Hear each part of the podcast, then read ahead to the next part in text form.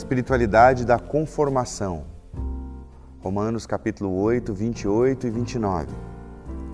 Sabemos que Deus age em todas as coisas para o bem daqueles que o amam, dos que foram chamados de acordo com o seu propósito. Pois aqueles que de antemão conheceu, também os predestinou para serem conformes à imagem de seu filho, a fim de que ele seja o primogênito entre muitos irmãos.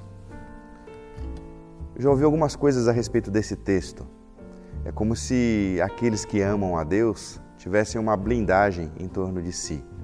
Então, numa chuva, encheu todas as casas do bairro, mas a casa dele não será afetada porque ele ama a Deus e tudo corresponde para o bem daqueles que amam a Deus. Então, é como se Deus fosse protegê-lo. Ou ele está numa fila e de repente tem um embaraço nas fichas e ele ah, vai para frente na fila porque tudo corresponde para o bem daqueles que amam a Deus.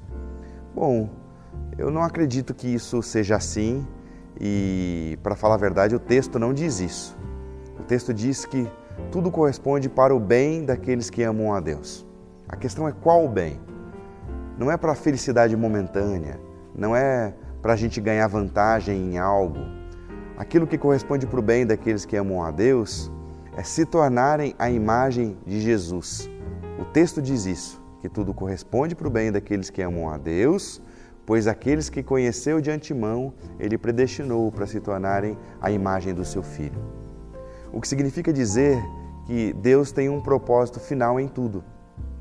Mesmo quando a gente passa por lutas, quando a gente passa por tribulações, quando a gente se sente num deserto, Deus está fazendo com que todas essas circunstâncias formem a imagem do Cristo em nós. Deus está usando todas essas coisas com um propósito maior, de formar o nosso caráter. E mais, se o próprio Cristo sofreu privações, se o próprio Cristo chorou na vida, quanto mais nós devemos passar pelos mesmos sofrimentos a fim de nos tornarmos parecidos com Jesus. A boa notícia é que Deus está formando algo bonito em nós, Ele quer formar algo bonito em você.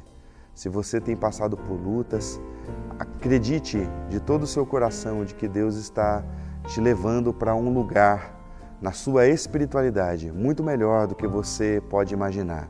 Deus está te fazendo um ser humano muito mais belo. Você vai se tornar um ser humano igual a Jesus.